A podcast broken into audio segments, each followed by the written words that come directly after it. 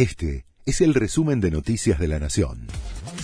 La Nación presenta los títulos de la tarde del martes 23 de enero de 2024. El gobierno accedió a más cambios y busca destrabar el acuerdo.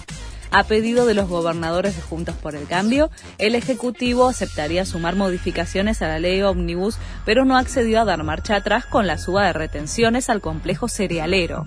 La oposición va a buscar quitar esa medida en el recinto.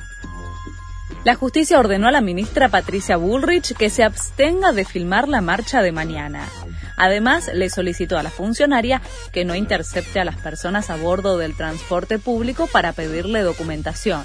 El juez Ernesto Kreplak hizo lugar a un habeas corpus colectivo justo antes del paro y la movilización convocada por la CGT contra la reforma laboral impulsada por el gobierno. Bancos y transporte se suma al paro de mañana.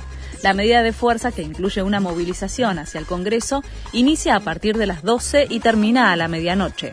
La UTA anunció que los colectivos van a funcionar normalmente hasta las 19, al igual que el subte y los trenes, mientras que los bancos atenderán al público hasta las 12. La actividad económica bajó 0,9% en noviembre. El estimador mensual de la actividad económica acumula una merma de 1,3% en 11 meses. Según datos del INDEC, las bajas más significativas se notaron en pesca, con un retroceso de 28%, seguido por industria con 4,8%. Divala y Oriana tienen fecha de casamiento. Tras su romántica propuesta en la Fontana di Trevi en Roma, la pareja se prepara para dar el sí. La fecha elegida es el 20 de julio.